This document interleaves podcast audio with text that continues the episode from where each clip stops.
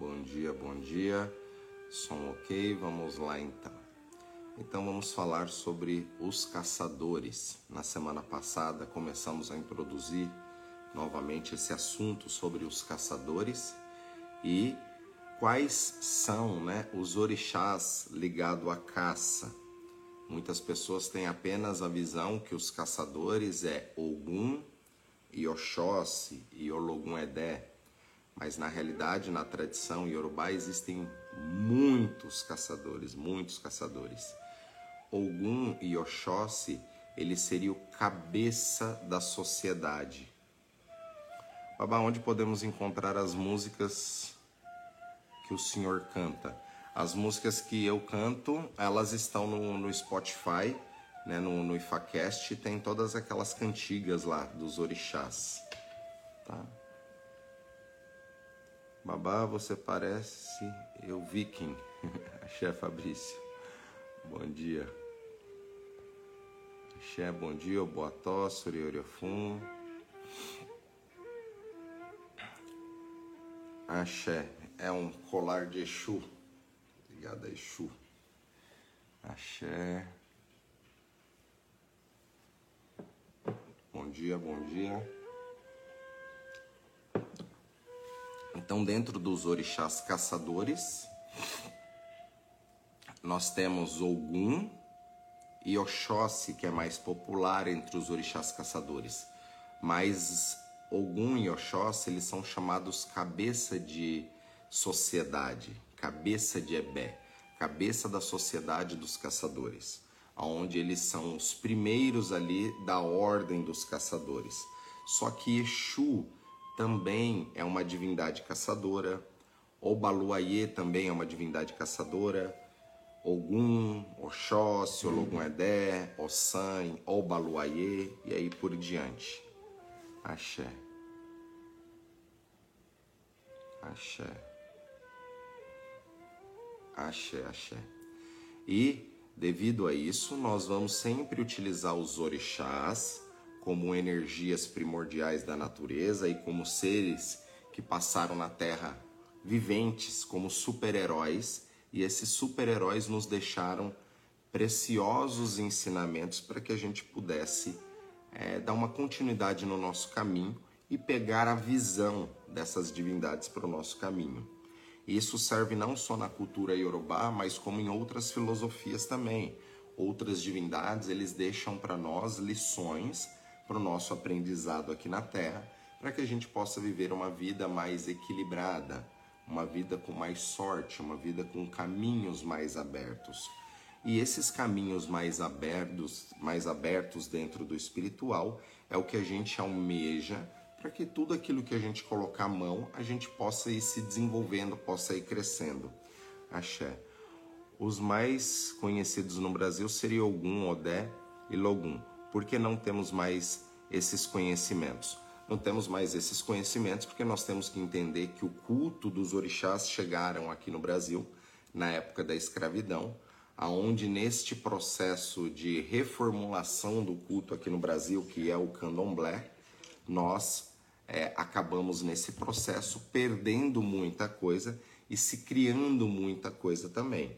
Até em próprias terras iorubás, sempre Ogum, Oxóssi, eles vão ser considerados cabeças ali daquela sociedade do Ebé-Odé, a sociedade dos caçadores. E existem inúmeros outros orixás que acabam não tendo um, um, um conhecimento tão grande para passar ali para frente. Como no candomblé, por exemplo, algumas qualidades de orixá é, são, na realidade, orixás diferentes, que é que nós cultuamos como qualidade.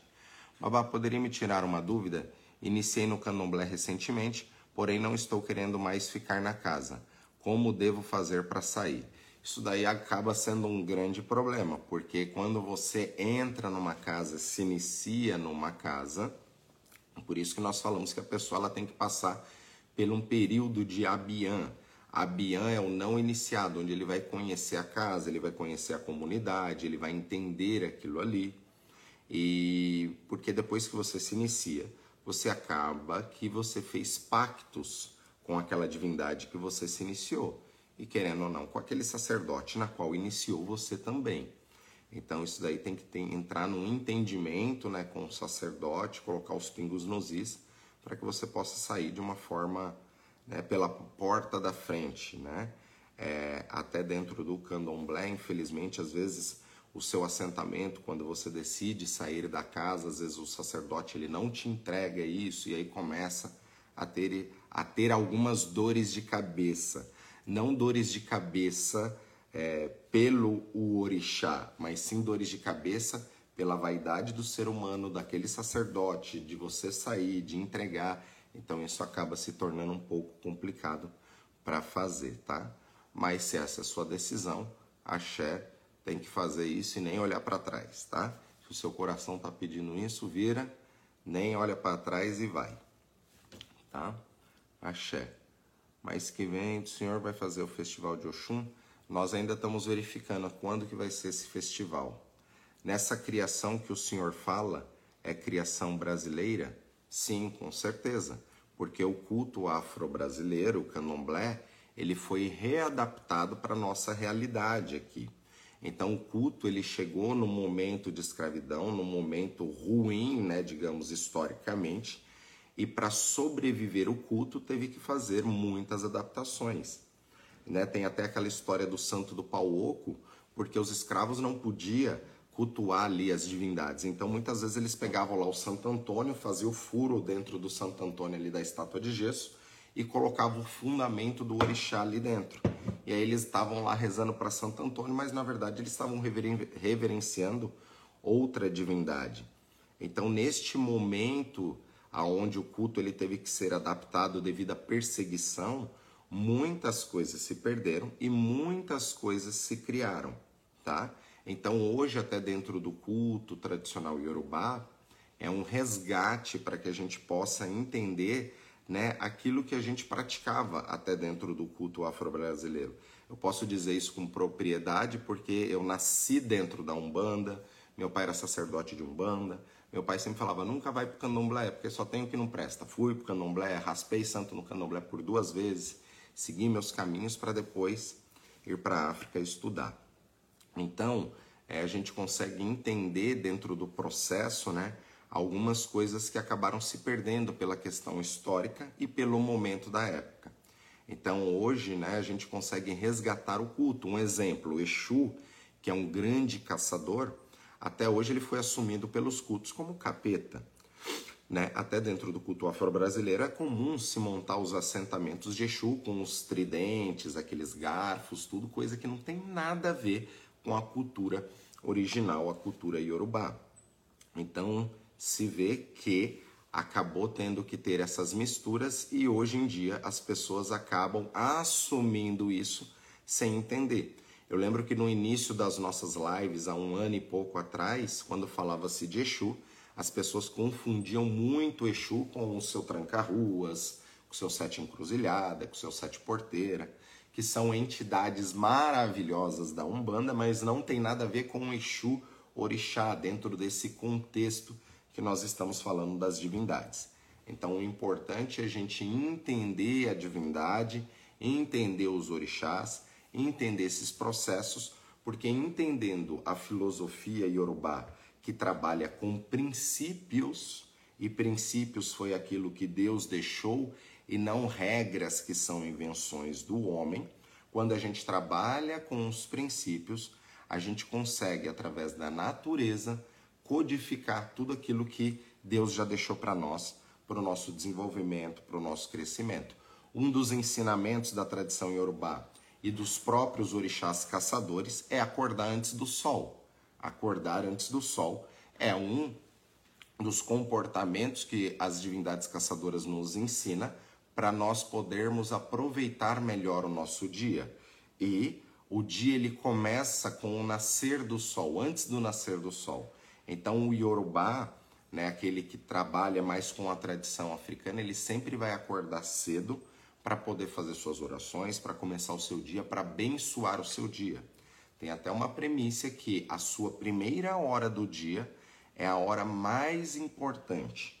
Dependendo do que você faz com a sua primeira hora do dia, você está fazendo com que aquele dia seja um dia maravilhoso ou você já está acabando com o seu dia ali naquela primeira hora, dependendo dos comportamentos que você deve ter. O intuito dos orixás caçadores é a caça, no sentido de promover o sustento para sua tribo, para sua sociedade. Se a gente for utilizar hoje nos dias atuais, a gente não entra mais na mata para ficar caçando ali uma ave, um animal para que a gente possa matar a nossa fome.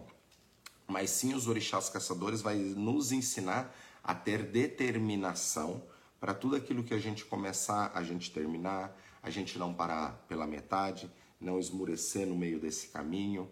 Então, cada orixá caçador, ele possui um axé. Muitas pessoas não têm essa noção, né, que o Baluayê é um orixá caçador. Acredita-se que o Baluayê é só uma divindade ligada à cura. E outra coisa, né? O Baluayê não é uma divindade ligada à cura num sentido só cura física. Estou com dor de cabeça, vou pedir para o Baluayê. Eu machuquei meu braço, vou pedir para o Baluayê. Para isso nós temos os médicos, temos questões da terra. O Baluayê é para trazer curas no seu espiritual, curas no seu emocional. Por isso que Oba, Oluayê, significa rei e senhor da terra. Conta que quando Orumilá fez a travessia do céu para a terra para chegar na montanha de Oketashi, Obaluayê já estava lá. Por isso que Obaluayê, ela é uma divindade muito importante e que fala que ela já estava sentada no topo do mundo quando outras divindades já chegaram aqui na terra. Axé, bom dia. Axé. Babá, qual a relação de Erinlé e Oxóssi? Dentro do culto afro-brasileiro, Erinlé, ele é uma qualidade de Oxóssi. Ele vai ser cultuado como Odé Erinlé, o caçador, né, Erinlé. Só que na visão iorubá, Erinlé tem cidade que é visto como masculino, mas na maior parte das cidades, Erinlé é visto como uma divindade feminina. Ela seria ali o complemento de Oxóssi seria a esposa de Oxóssi, a caçadora de elefantes, Erinlé. E é uma divindade que tem um grande poder, não só das virtudes de Oxóssi, da caça, mas também é uma divindade que trabalha a magia através das folhas, através de Ossan, e também quebra muita carga negativa por ser uma caçadora ligado a essa energia das mães ancestrais e a Mioxorongá no lado, né, nesse lado mais negativo.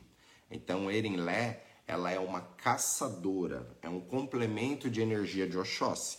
E que aqui no Candomblé, sobre isso nós que nós já estávamos falando, foi uma adaptação aonde Erinlé se tornou uma qualidade de Oxóssi. Da mesma forma é Otim. Otim é uma outra divindade caçadora, que aqui no Brasil é Oxóssi Otim, da qualidade Otim, Odé Otim mas é uma outra divindade.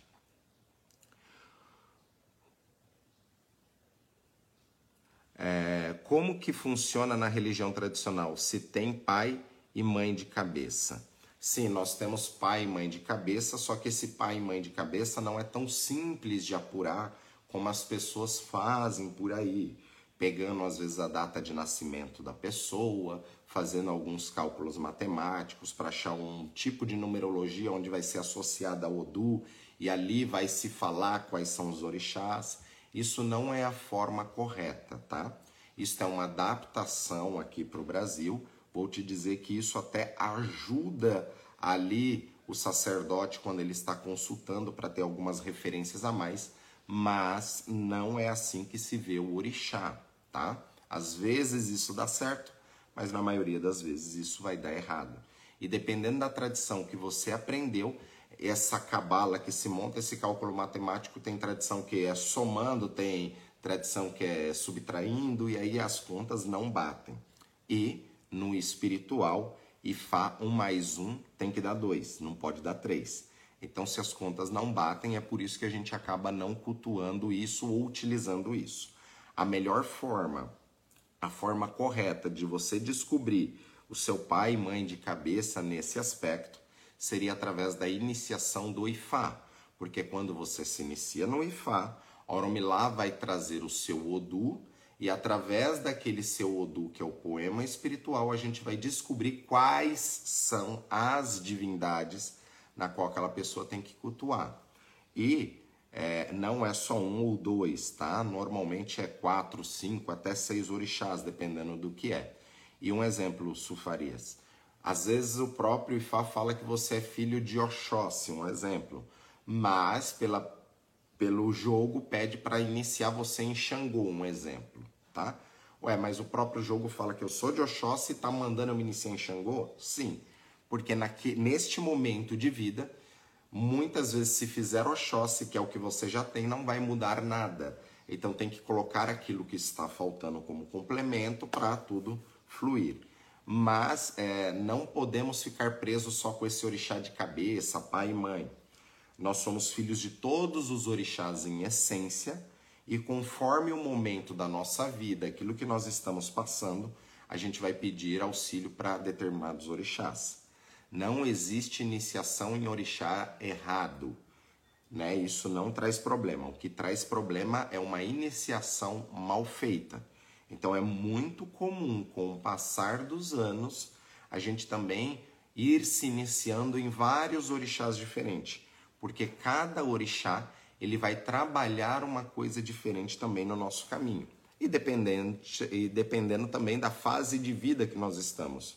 Um exemplo, se você vai se iniciar quando você tinha 15 anos de idade, os seus objetivos de vida com 15 anos de idade é totalmente diferente se hoje você tem 35, tá? Então, se hoje você tem 35 anos, é, às vezes o orixá é totalmente diferente aquele que era para você ter iniciado com 15 anos atrás, porque é uma fase de vida diferente, é um momento energético diferente. E é isso que é importante a gente entender, que não existe orixá errado, mas sim o orixá que nós precisamos para aquele momento de vida, para que a gente possa passar é, de uma forma mais confortável por aquele, por aquele processo de transformação. Ou seja, tem pessoas que estão pensando nesse momento em crescer financeiramente, tem outros que estão pensando em constituir família, tem outros que estão tá preocupados com a saúde. Então, para cada um, nós vamos ter uma receita diferente. Para cada um, vai ser algo diferente. Por isso que eu não vejo que tem como evoluir de forma coletiva. Você pode até ter aprendizados de forma coletiva, mas a evolução é de forma individual, porque cada um vai pegando as peças do quebra-cabeça e vai montando o seu quebra-cabeça. Agora, quando é de forma coletiva, cada um vai ter uma visão ou um macete para querer montar essa peça do quebra-cabeça e acaba não dando certo.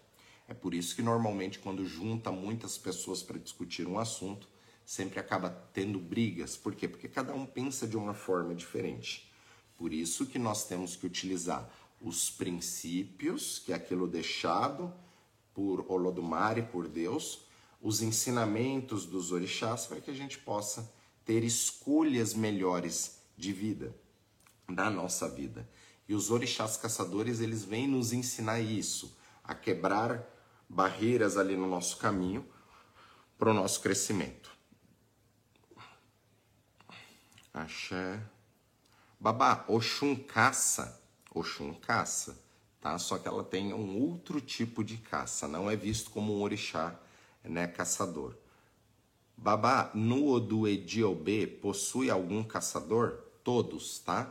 Ediobê, ele é o primeiro Odu na ordem dos 256 Odus Ifá. Ou seja, o Odu Ediobê, ele é o Big Bang do universo, é a primeira luz, ele é a expansão da energia. Então, dentro deste Odu se conta da história da criação, ou seja, da história da criação de tudo, inclusive de todos os orixás caçadores. Ele é um Odu aonde todos os orixás, sem exceção, podem responder dentro deste Odu. É óbvio que tem sempre uma energia mais chamante ali, por exemplo, Ediobê, ele é um Odu ligado ao Batalá, ao Oxum, Dje, mas fala de todos os orixás sem exceção, tá? Inclusive, Oxóssi faz, da, faz parte da guarda de Obatalá, da guarda real de Obatalá, que fala isso em Ediobê. Fabrício. Por que no candomblé só tenho que não presta, visto que sou Ogã e estou vendo algumas coisas que já não é mais mais colo era antigamente? Qual sua visão hoje nesse tempo comparado com os antigos? Bom, eu não disse que no candomblé só tem o que não presta. Eu disse que é, eu nasci na Umbanda e meu pai, como ele tinha aquela visão da Umbanda, ele falava nunca vai para o candomblé porque só tem o que não presta, a visão dele. E aí eu fui para o candomblé para me entender e conhecer o candomblé. E hoje eu faço as lives justamente por entender e respeitar muito bem o candomblé. É que nós temos que entender que os tempos são diferentes. Você que é Ogã, você vai entender muito bem sobre isso que eu estou te falando, sobre o banho de abô, que acredito que eu, você e muitos outros já passaram muito, né, esse banho de abô no corpo e às vezes até quando a gente está com algum tipo de quisila, é pedido para o sacerdote nos orienta até a tomar um golezinho, dois goles do banho de abô para tirar aquela quisila. Só que, Fabrício, por exemplo, o banho de abô é algo que não existe na África, em terra iorubá. O banho de abô lá é banho macerado fresco e você toma banho fresco. Se você pega qualquer africano e mostra o banho de abô brasileiro aqui, do nosso culto afro-brasileiro, que é considerado até uma divindade, porque desperta o orixá daquele neófito, daquela pessoa que ela está começando, se eles olham aquilo ali, eles vão falar: vocês estão malucos, vocês tomam um banho com água podre.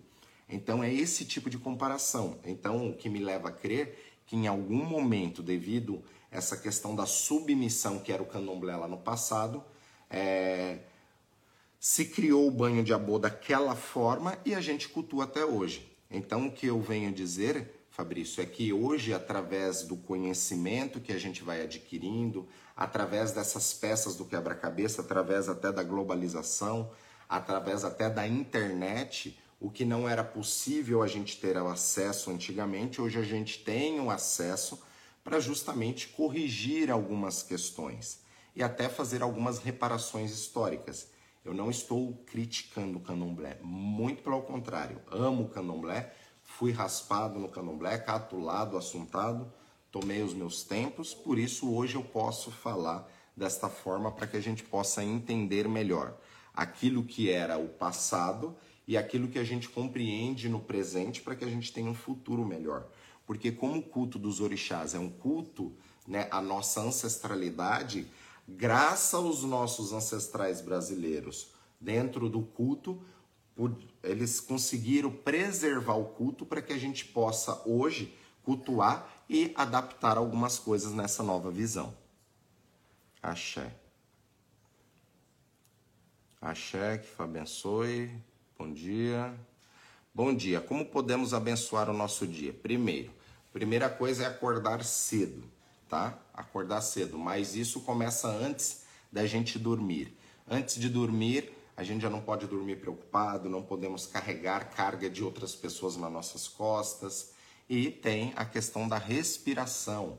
Já expliquei aqui para vocês, né? Antes de dormir, fecha uma narina, Respira dez vezes de um lado, solta pela boca. Dez vezes do outro, solta pela boca, de forma bem profunda. Pegue um copo de água, coloque na cabeceira da cama, peça bênção para os orixás, vai dormir. Quando acordar, beba essa água, faça novamente essas dez respirações, tanto de um lado quanto do outro. Isso é uma forma simples já de abençoar o seu dia porque com isso você já está limpando o seu campo de energia, já está dando uma oxigenada maior no seu ori para que comece a despertar. Inclusive tem pessoas que quando começa a fazer isso sentem até tontura só de fazer essa respiração, que é uma coisa simples, porque ela não está acostumada com aquilo e de repente o seu ori ele dá uma oxigenada, dá uma ativada. Nós chamamos de Exu de Bara, sim. Bará, né, significa Ará significa corpo, pai que mora no corpo, né? É, é, Exu Bará, Exu do corpo. Mas o nome da divindade mesmo é Exu. É que Exu ele recebe inúmeros, digamos, apelidos, tá? E um dos apelidos de Exu é Exubara. Então tem até pessoas que montam Exubara, só que não é correto utilizar esse nome, Exubara, que Exuará, que Exu do corpo. Para isso nós temos o nosso próprio corpo que Exu mora nele. E Exu mora na nossa língua, que é por onde se manifestam as ações de Exu no nosso corpo. Então, é, Exubará, na realidade a gente mexe Ará, como é do corpo, após o falecimento. Então, quando a pessoa ela desencarna, aí se mexe com Exu que é o Exu do corpo, que é a última obrigação que aquele devoto dos orixás vai fazer ali com essa ancestralidade para devolver o seu corpo, que ele conseguiu tudo estando em cima da terra, pisando na terra, e no final da terra esse corpo ele volta como alimento para a própria terra. Axé. Bom dia. Bom dia, Nanda. Na religião tradicional africana, não se joga para ver pai e mãe de coroa? Isso aí que tá. Sim, se joga. Só que não é tão simples dessa forma, tá? Não é em um único jogo, ah, você é filho desse orixá e tá tudo certo, porque isso é uma energia. Nós somos filhos de todos os orixás em essência. Só que tem dia que você joga com o pai de santo ali, tem dia que você acordou com Oxóssi, então vai aparecer Oxóssi. Daqui um mês você acordou com Oxumaré, pode ser que apareça Oxumaré no seu jogo. Por isso que não é uma coisa tão simples de ali, ah, joguei, ah, eu sou filho desse orixá e tá tudo certo. Não. Às vezes nós temos que confirmar isso algumas vezes. Às vezes é feito alguns, alguns rituais para limpar a energia, para ter a confirmação.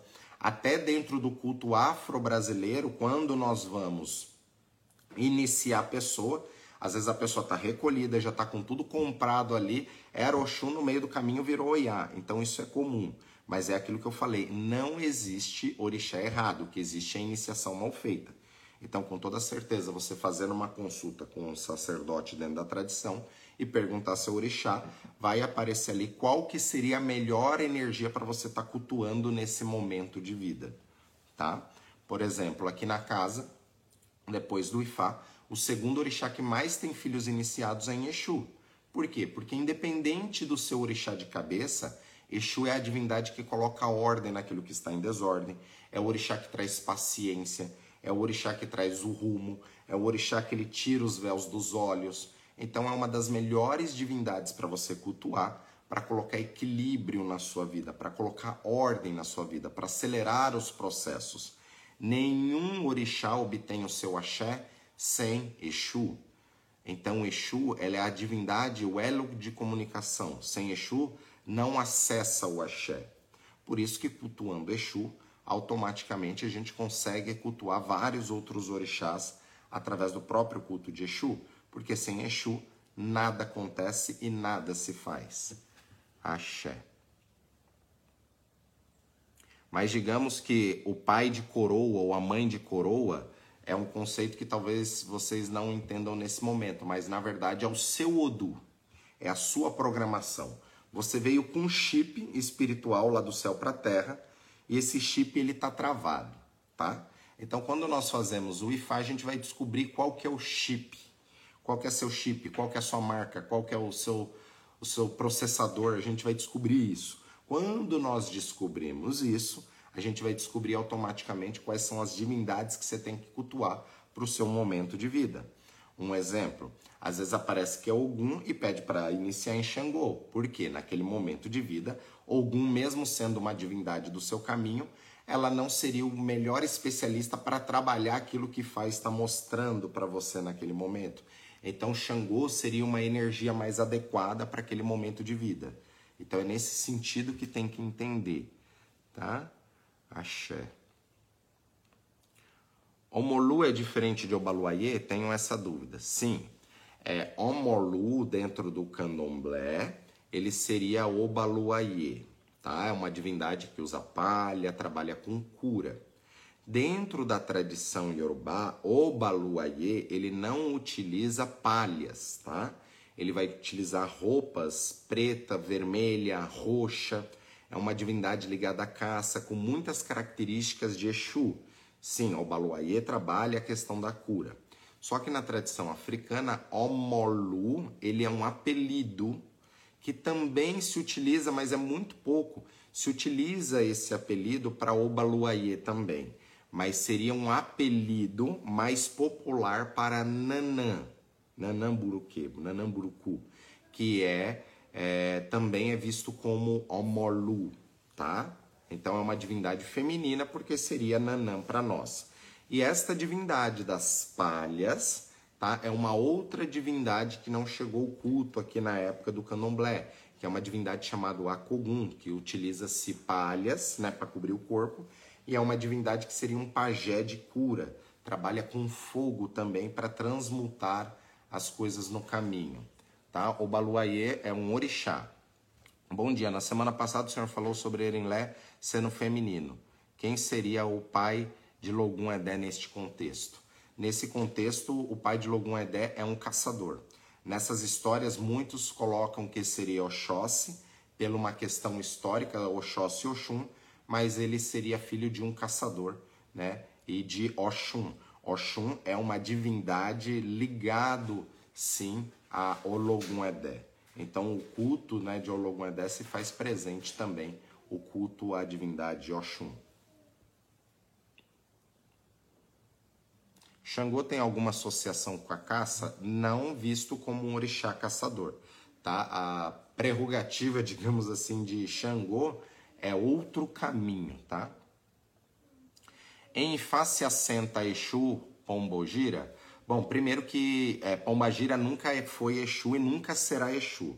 Não, nós não assentamos porque isso é entidade. É espíritos desencarnados que vem no trabalho de Umbanda ali auxiliar e ajudar as pessoas. Mas nós estamos falando de outra frequência, tá?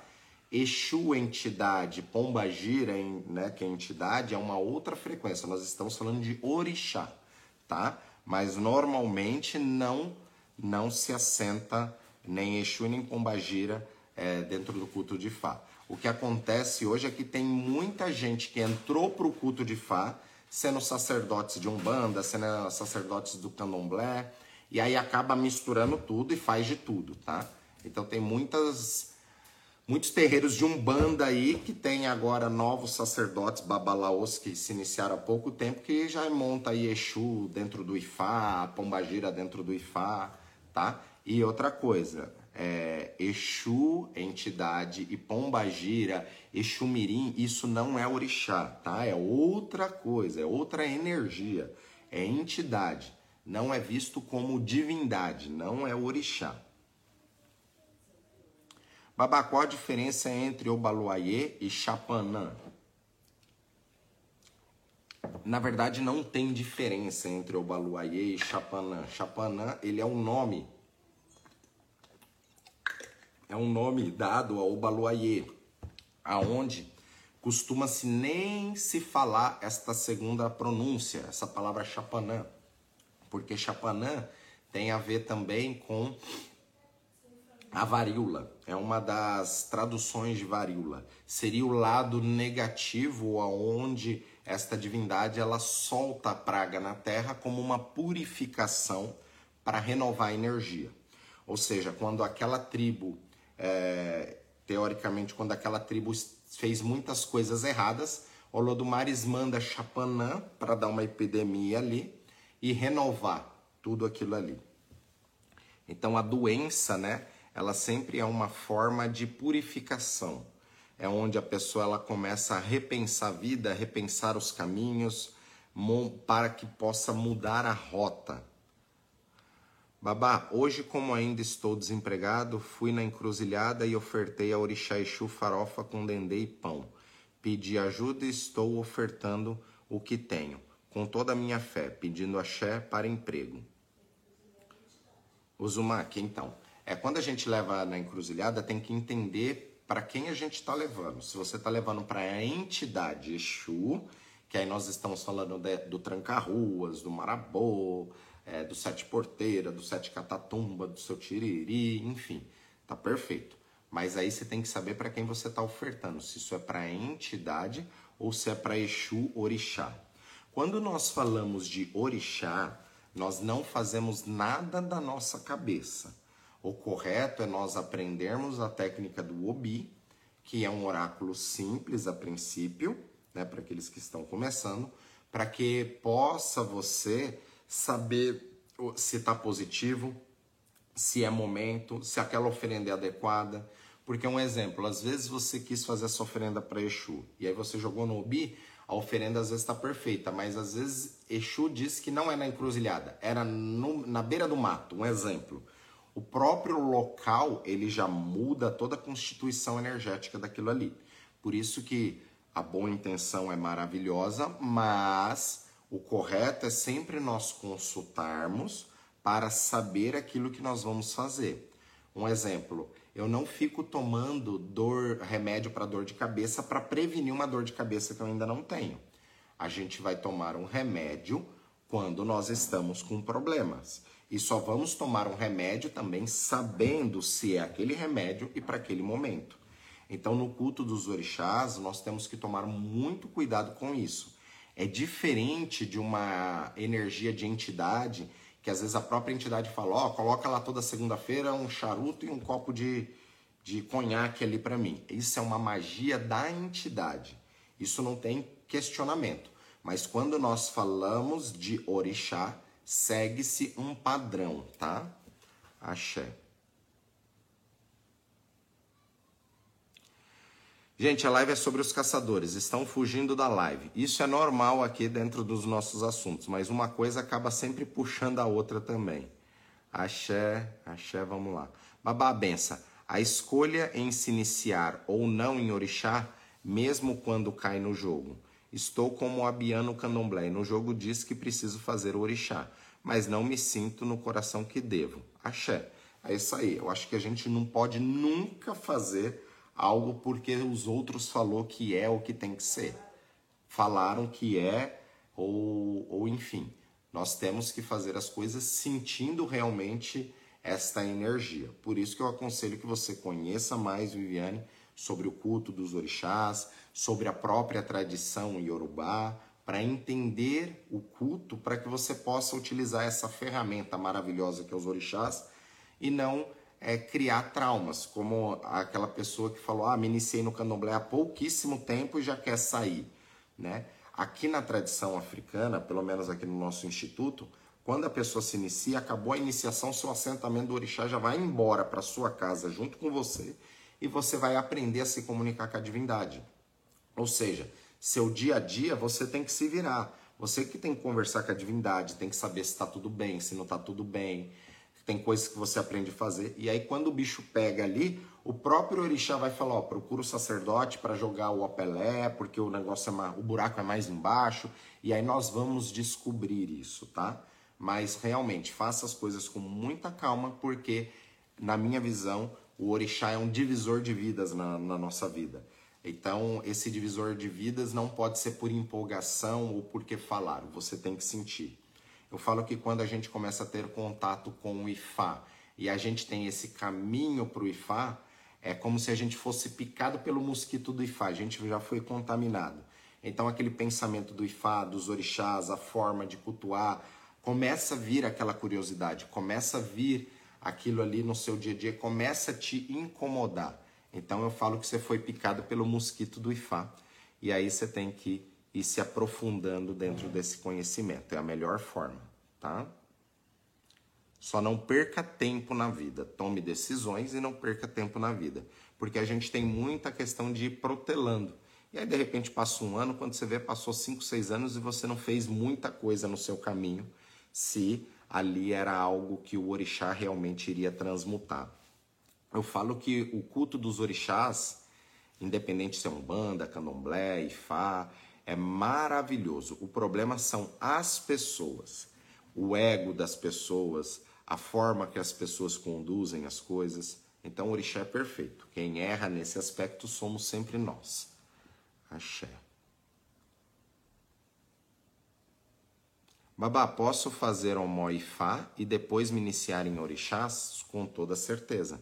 Inclusive, isso daqui é um dos moldes da casa. A gente sempre aconselha a pessoa a fazer a primeira mão de Fá, para que a gente possa descobrir o seu Odu transitório, que é o seu primeiro passo ali, e através daquele Odu transitório, nós já vamos ter ali uma, uma receitinha daquilo que seria melhor para o seu caminho. Nós vamos descobrir ali os pulos do gato para que você possa estar tá se desenvolvendo. E dentro desta orientação, vai vir sem sombra de dúvidas qual que é o melhor caminho ligado à sua espiritualidade. Se o melhor seria a segunda mão do Ifá, ou se iniciar em determinado orixá, ser cultuador de determinada divindade, né? Então a gente descobre tudo isso. Babá, é verdade que Logum Edé era Awo de Oxum e não filho no sentido pessoal que se fala? Exatamente. Era Awo de Oxum, era um filho que tinha segredos de Oxum, ele aprendia as técnicas do, de, com Oxum. Então ele aprendeu muita magia ligado com Oxum. Por isso que no culto ao Logum Edé, normalmente a gente reverencia Oxum por ter sido a sua mãe ou a sua sacerdotisa também, porque foi ali que ele aprendeu né, muitas coisas. Babá, é necessário fazer a iniciação em vários orixás? Não podemos somente iniciar em um orixá e cultuar os outros de acordo com a necessidade sem iniciação? Com toda certeza, tá? Um único orixá, ele é o suficiente para mudar o seu caminho. Só que eu falo que é que nem fase de videogame. Você passa de uma fase, depois que você chega no fim dela, você mesmo se pergunta: e agora? Para onde eu vou? Então sempre vai ter um orixá que vai dar o próximo passo, ou seja, por uma oferenda, por um ebó ou por iniciação. Mas é muito comum, com o passar dos anos, a gente se iniciar em vários orixás. Quando a gente descobre isso, é para melhorar a nossa performance na vida. É, um exemplo, eu tinha isso no ano passado, no, ano, no início do ano passado, é, foi dado um treinamento sacerdotal aqui no Instituto. E eu lembro que esse treinamento ia ser no sábado e na segunda-feira é, a gente me veio aquilo que nós tínhamos que fazer um livro para dar no treinamento. E isso é, faltava apenas né, sete dias ali. E aí acordei com aquilo na terça-feira, me juntei ali com, uma, com algumas pessoas que me ajudam, sentamos ali em 24 horas esse livro ele estava feito foi feito um culto a uma divindade chamada Olorogbo. Olorogbo foi a primeira divindade escritora na Terra, onde ela levava as mensagens daqui ao meio-dia, seis horas da tarde. Cultuamos o Olorogbo para pegar o axé de Olorogbo e fizemos o livro. Esse livro foi mandado na quinta-feira à noite para a gráfica rápida. Na sexta-feira à noite o livro chegou no instituto. No sábado pela manhã estava entregando o livro.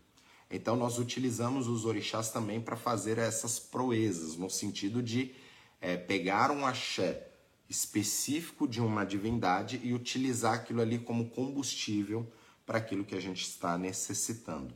Então eu vejo os orixás como uma forma de nós melhorarmos a nossa performance em tudo aquilo que a gente vai estar fazendo. Então, independente daquilo que a gente está fazendo no nosso caminho, sempre vai ter alguma divindade que pode nos auxiliar, nos ajudar, pegar aí um combustível extra para chegar naquela situação de forma mais branda ou mais rápida ou acelerada.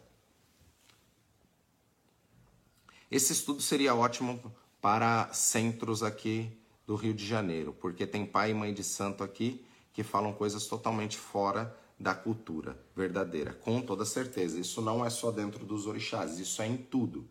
Por isso que eu sempre falo, devido ao avanço da tecnologia, internet nos permite hoje clicar um botão, abrir uma live e falar. Só que isso daí também dá voz aos tolos. Então tem muita gente que está abrindo e está falando coisas que não tem nada a ver e isso é um perigo.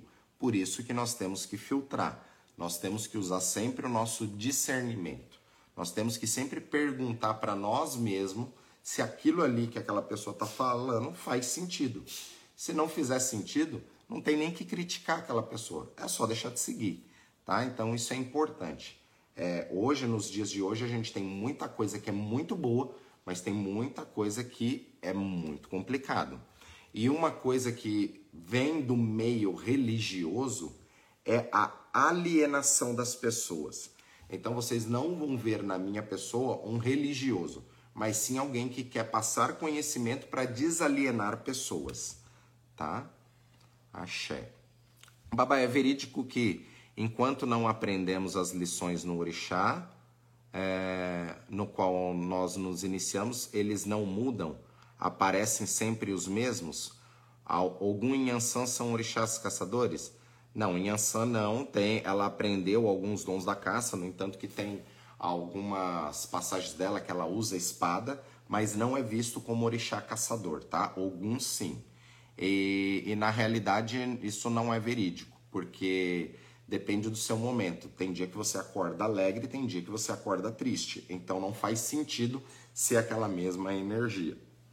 Tudo é transmutado. Tudo pode ir mudando, tá? Axé, axé. Axé, deixa eu só ver aqui. Perguntas. Axé, Pai Marcos Jagum, Boroboie, meu querido. Abençoe. Axé. A leitura do Odu pode ser realizada para um negócio, uma empresa ou apenas para nós encarnados? Não, pode sim. É, o seu ambiente de trabalho, o seu negócio, ele tem um olorio, uma sociedade maior, porque envolve não só você, mas às vezes as pessoas que trabalham ali. Então, para o negócio, com toda certeza, você deve consultar para saber em que pé anda essa energia, se está positivo, se está negativo e quais as orientações de mudanças também nisso, tá? Cada terreiro, barracão, templo tem uma conduta dos dirigentes, seu caráter e a sua essência, isso aí. Babá, você poderia falar um pouco sobre Xangô? Num outro contexto, sim. Nesta live não tem como, porque se trata dos orixás caçadores. Mas podemos falar, é, fazer uma live só falando sobre Xangô, porque tem muitas curiosidades legais sobre Xangô, tá? Axé. É, como estamos na Terra, acho que o mais importante é fortalecer a cabeça para entender e sentir as energias que devemos continuar. É, completando a fala do Babá, para o Fabrício, o que penso é que em qualquer espaço tem gente trabalhando com seriedade e tem gente com mau caráter mesmo. Com toda certeza, é isso aí. E tá certinho. Nós temos que trabalhar primeiro o nosso ori, a nossa cabeça. Por isso que tem aquele ditado né, dos orixás, que eu sempre falo aqui, Oriburu Kossi Orixá, que em cabeça ruim não vem orixá. O próprio orixá, a palavra orixá começa com ori. Ou seja, se a nossa cabeça não estiver equilibrada com bênçãos, a gente não vai captar o chá, a energia que vai vir até a ela. Então, com toda certeza, é a cabeça que comanda tudo e em cabeça ruim não vem orixá. Por isso que nós fazemos ritual de Bori que é um ebó para cabeça. Quem é do culto dos orixás, pelo menos uma vez ao ano, é indicado fazer bori para estar em equilíbrio. Te passar o antivírus ali na máquina, trocar o pente de memória, fazer com que tudo flua novamente. Com toda certeza, é Ori quem comanda tudo. Por isso que fala que nós somos filhos das divindades, filhos dos deuses. Se nós somos filhos dos deuses, nós somos semideuses aqui na Terra. Se a gente entender o nosso Ori e despertar esse Ori, acabou, tudo flui. Babá, fala daquele pequeno ritual para Exu que pode ser feito pela manhã com o primeiro alimento. Isso é Exu é a boca que come o tempo inteiro. Então, o alimento, ele contém energia, tá? Desde o processo, a gente acaba não pensando nisso, mas desde um, um simples pão, né? Onde vai a farinha de trigo, vai ovos, vai tudo ali. Então veja que temos ali vários elementos, elementos vegetal, elemento animal, tá? Tem a própria energia do homem, tem várias coisas aí, desde a hora que coloca a semente de trigo na terra, já começa um, uma alquimia ali, até esse pão chegar na sua mesa. Então, Exu é a boca que come o tempo inteiro. Então nós tiramos, por exemplo, vamos tomar um café com leite de manhã, comer um pedacinho de pão, a gente tira um pedacinho de pão e fala, ó Exu, aqui está a sua parte, e joga do lado de fora da casa, no chão ali, depois pode recolher. Mas essa simbologia simples já é algo que vai abrindo seus caminhos, porque é uma filosofia. Então, conforme você vai mudando alguns hábitos, você vai modificando coisas do seu dia a dia. E dar a primeira parte do alimento para Exu é como se fosse o dízimo. O dízimo, os 10%, não é para você dar lá na igreja. Isso não vem da Bíblia, isso vem desde os tempos primórdios ligado aos orixás. Ou seja, onde os 10% não nos pertence a devolução energética para o planeta que nos sustenta. Então, nesta simbologia, nós damos uma parte daquilo para a própria terra para devolver, para que a terra sempre nos abençoe. Então, com esse pequeno ritual de Exu, que é uma coisa simples, já é para que Exu alinhe o nosso caminho para que as coisas comecem a fluir. Às vezes você está no olho do furacão ali e sem entender, às vezes a gente faz um ritual e às vezes a resposta chega de uma forma mais tranquila. Por isso que Exu é uma divindade que pede para que a gente seja calmo, seja tranquilo, ele coloca paciência no nosso caminho. Axé. Bom dia, babá, comunidade atrasado, axé, vamos lá, que abençoe. Como, como funciona, tem o transe da entidade e quais as principais diferenças do candomblé? É, não, não entendi.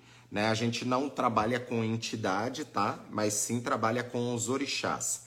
Em Ifá, né, no culto a Orumilá Ifá, não se tem transe, tá? Na divindade Orumilá.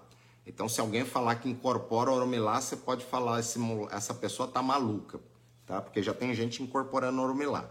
Oromilá ele não incorpora, tá? Ele não pega a cabeça. Ele não vai falar, existe aqui é Oromilá. Não, não existe isso, tá, gente? Se você chegar em um terreiro e tiver alguém incorporado com Oromilá, pega você, sua família, quem tiver ali, foge desse lugar.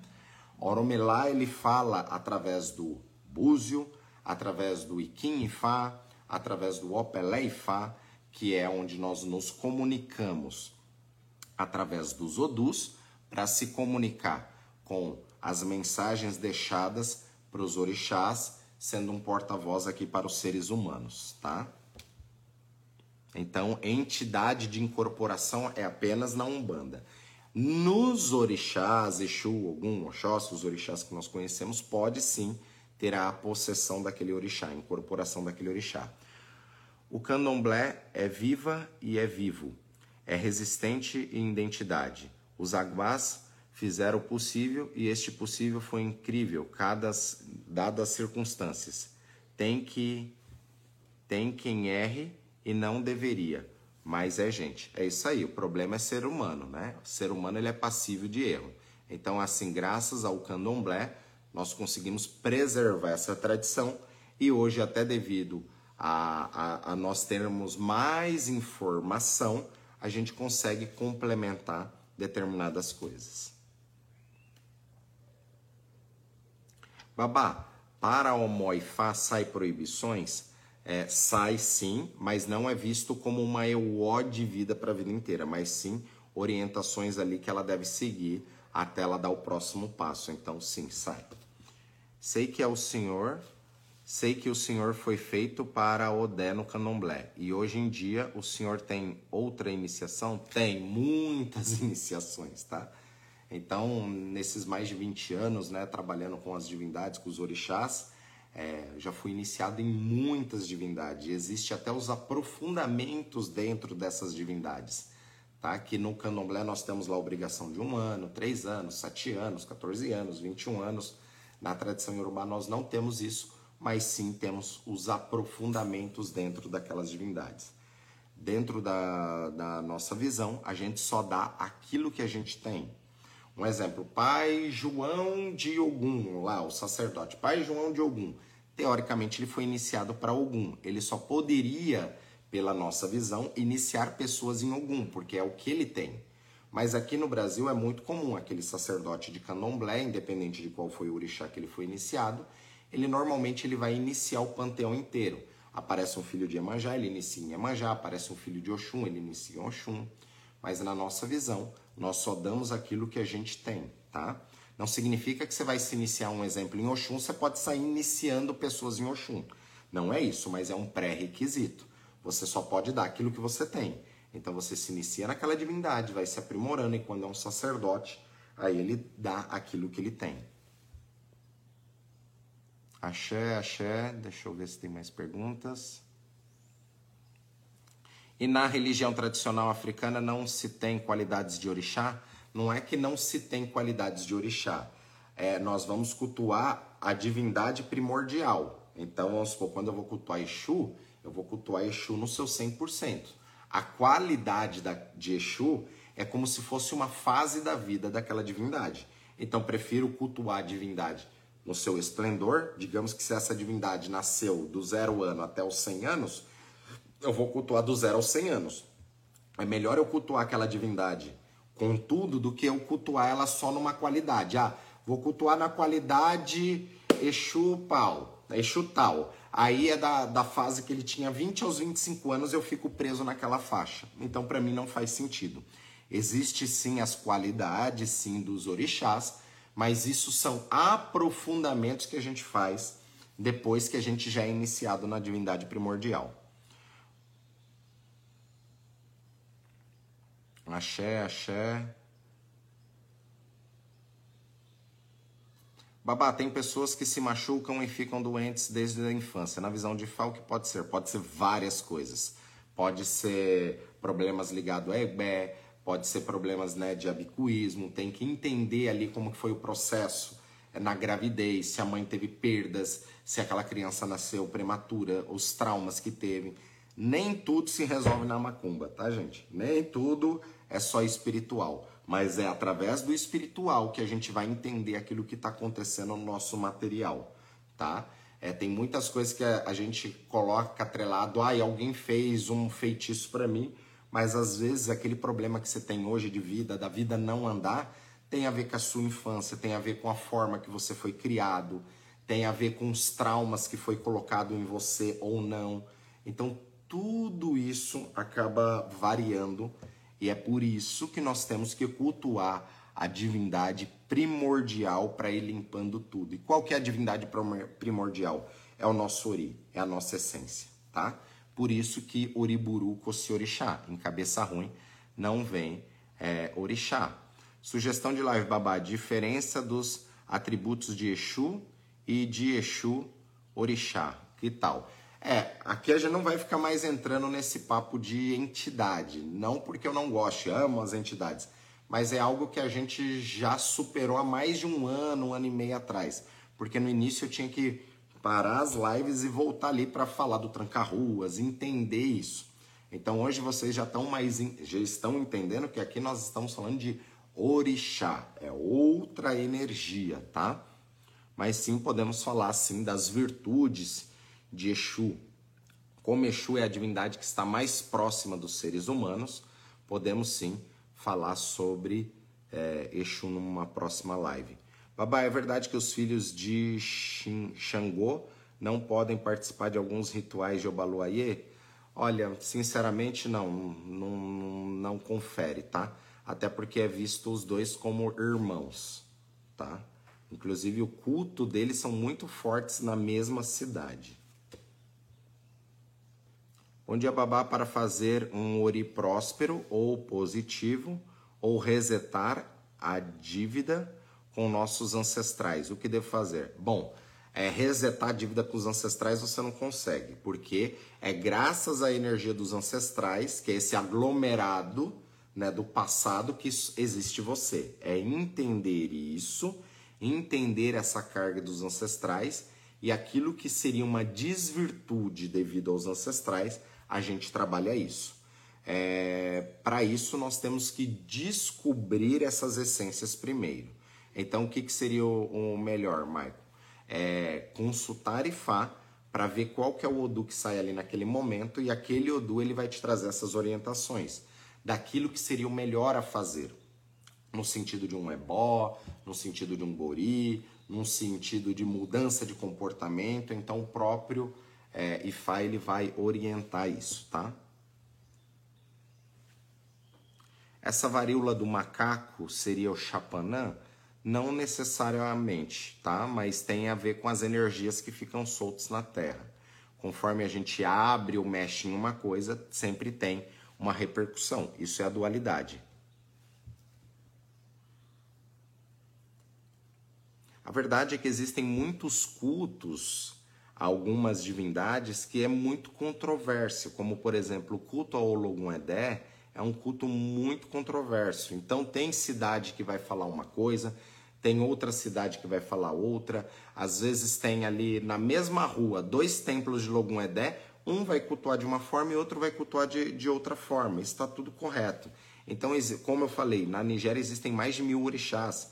Por isso que tem orixás que nem se cultua mais porque se perdeu muitas dessas essências.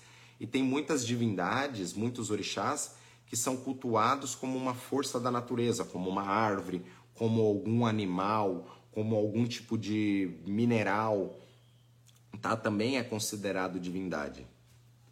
É, visitei casas onde os rituais ensinados, como por exemplo dar comida a Exu, não são reconhecidos.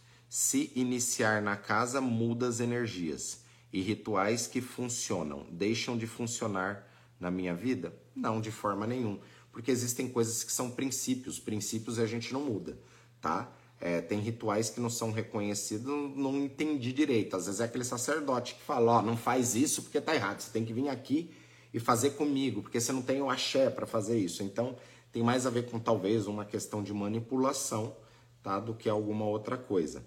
É óbvio que existem coisas que a gente, não sendo iniciado, pode fazer, como por exemplo tirar um pedacinho de pão, dar para Exu, a, meditações, lavar a cabeça com água de coco, respiração, algumas macumbinhas gourmets que eu ensino aqui brincando para vocês. Isso pode fazer, mas tem coisas que tem gente que não tem axé. Né? Tem, tem pessoa que não é iniciada que tá pegando faca, tá cortando bicho ali dentro do Ogdá, fazendo oferenda, que ele não tem nem noção daquilo. Ele nem recebeu o axé do orixá para estar tá fazendo aquilo e nem recebeu o axé da bênção né, de uma mão de faca, de um axé daquilo. Porque quando até você sacrifica um animal, você tira uma vida, você precisa transmutar aquela a vida. Então, no sangue a gente tem a vida como a gente tem a morte. Então, aquilo ali também pode trazer alguns problemas se não é bem executado ou se aquela pessoa não sabe o que está fazendo, certo? Se eu vou lá e corto meu pulso e deixo sangrar ali, eu vou morrer, né? Agora, se eu pego ali e, e sei o que eu estou fazendo, né? É diferente. Então, tem que tomar muito cuidado. Uma dica que eu falo para vocês, vocês têm que analisar é, aonde vocês andam. É, analisar ali a, a, coerência daquele sacerdote, visitar o templo, sentir a energia. Nessa não precisa nem falar muita coisa. Você chega num ambiente, você sente um ambiente. O seu espiritual ele reconhece os ambientes, tá? Na verdade, o seu ori ele sente saudade de coisas que você nunca viu.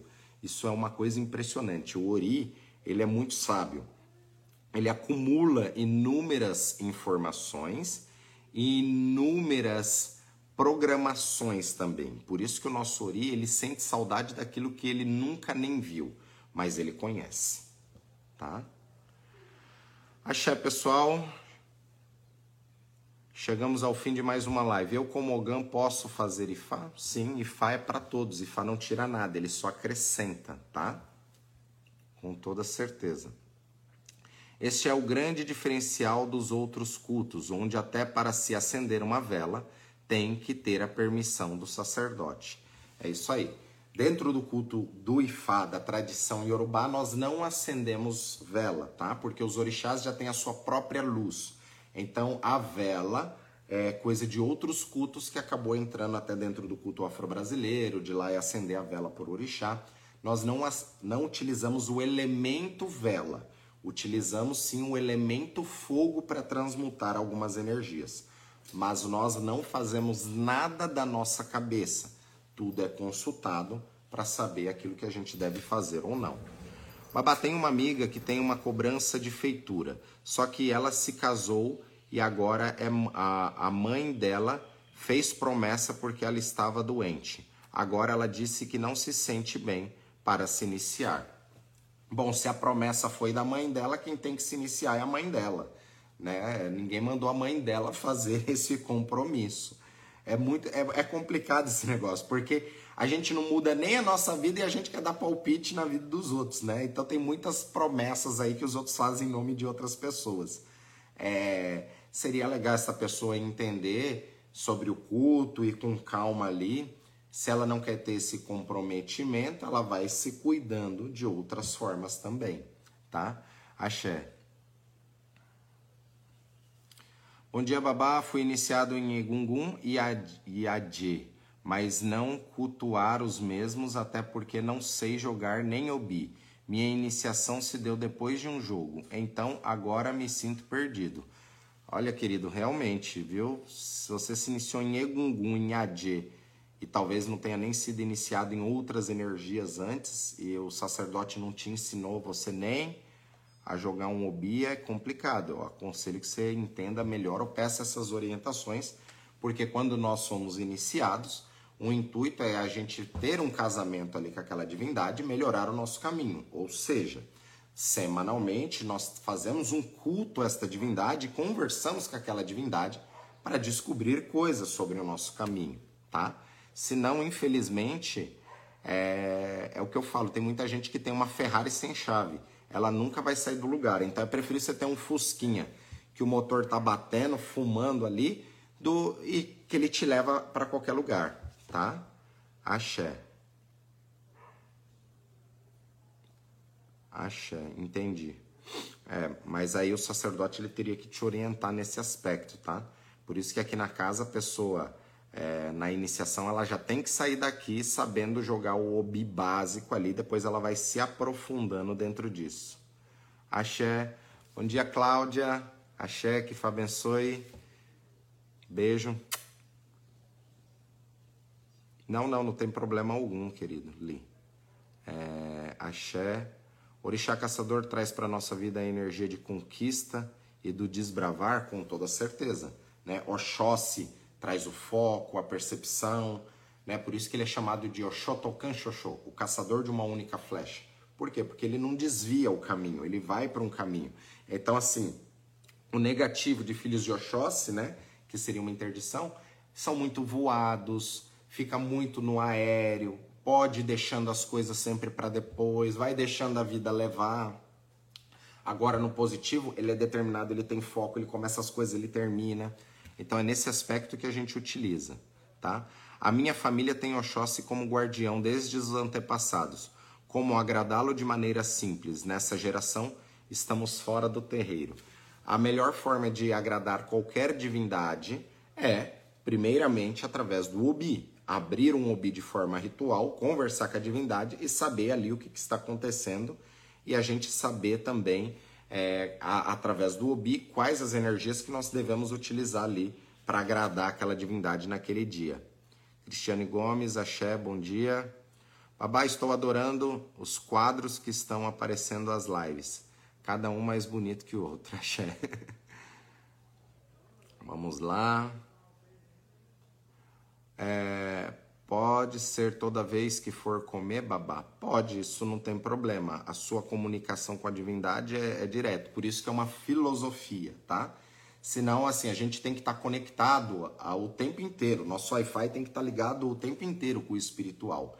Por isso que a gente tem as percepções e tem as ações aqui. Agora tem gente que é só muito religioso, no sentido que vai lá só na igreja todo domingo, ali naquele momento ele está orando e no resto dos dias ele não tem uma espiritualidade, e isso não é legal, tá?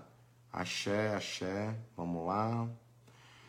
Bom, chegamos ao fim de mais uma live, sempre tem muitas perguntas para resolver, para responder, eu não consigo. Meu Deus, é muitas aqui, mas axé. Pessoal, ficamos aqui ao fim de mais uma live. Até a semana que vem. Que Fá abençoe todos vocês no nosso dia a dia. Vocês têm que entender que a segunda-feira é o dia mais importante, porque é o nosso Odiod. Odiod significa o dia da prosperidade, o dia da, da conquista ali. Então tem muitas pessoas que no domingo à noite já começa a amaldiçoar a sua semana. Você já está acabando com a sua semana, tá? Então, a melhor forma é a gente na segunda-feira começar bem, falando de assuntos espirituais, começar ali uma semana com bastante vibração, porque senão nós estamos matando o resto da nossa semana. Para os Yorubás, por exemplo, a segunda-feira, para aqueles que têm comércio, você nunca pode comprar nada naquele comércio numa segunda-feira é, fiado. Se você chegar num comércio e quer comprar fiado na segunda-feira, o cara vai até xingar, porque você está querendo acabar com o negócio dele. Porque se na segunda-feira ele já tem prejuízo, significa que a semana dele vai ser de prejuízo. Então existem algumas coisinhas que a gente precisa mudar a visão. Aqui no Brasil a gente, né, é, martiriza essa segunda-feira como sendo algo ruim. Então, nós temos que abençoar os nossos dias e entender que o Lodomari colocou cada dia no seu lugar para que tenha uma função específica. Então a gente tem que entender as funções que é atribuído para a nossa vida, para o nosso dia a dia, para o nosso crescimento. Axé pessoal, que Fá abençoe todos vocês, tenham uma excelente segunda-feira, uma excelente semana e nos encontramos aqui nesse bate-canal segunda-feira que vem aqui no nosso Clube 652, no nosso Odioadie. Axé. Elamoboru, Elamoboye, Elamoboyoboxixé. Que Fá abençoe a todos. Axé. Depois eu vou passar mais informações desses ilequés aqui para vocês na semana que vem. Axé. Um beijo. Deixa eu até mostrar aqui para vocês, para vocês já ficarem é, atiçados com isso daqui. Ó. Isso daqui é um tipo de ilequé. Olha que bonitinho. Esse é da Oxum, ó. Esse é ligado ao San. Meu pai Oxóssi, ó, que bonitinho. Oxóssi. Esse aqui é ligado ao Ifá. Axé, pessoal. Aí semana que vem eu venho falando sobre isso para vocês, tá bom? Axé. Um grande beijo, que Fá abençoe a todos e até semana que vem. Que Fá abençoe. Axé.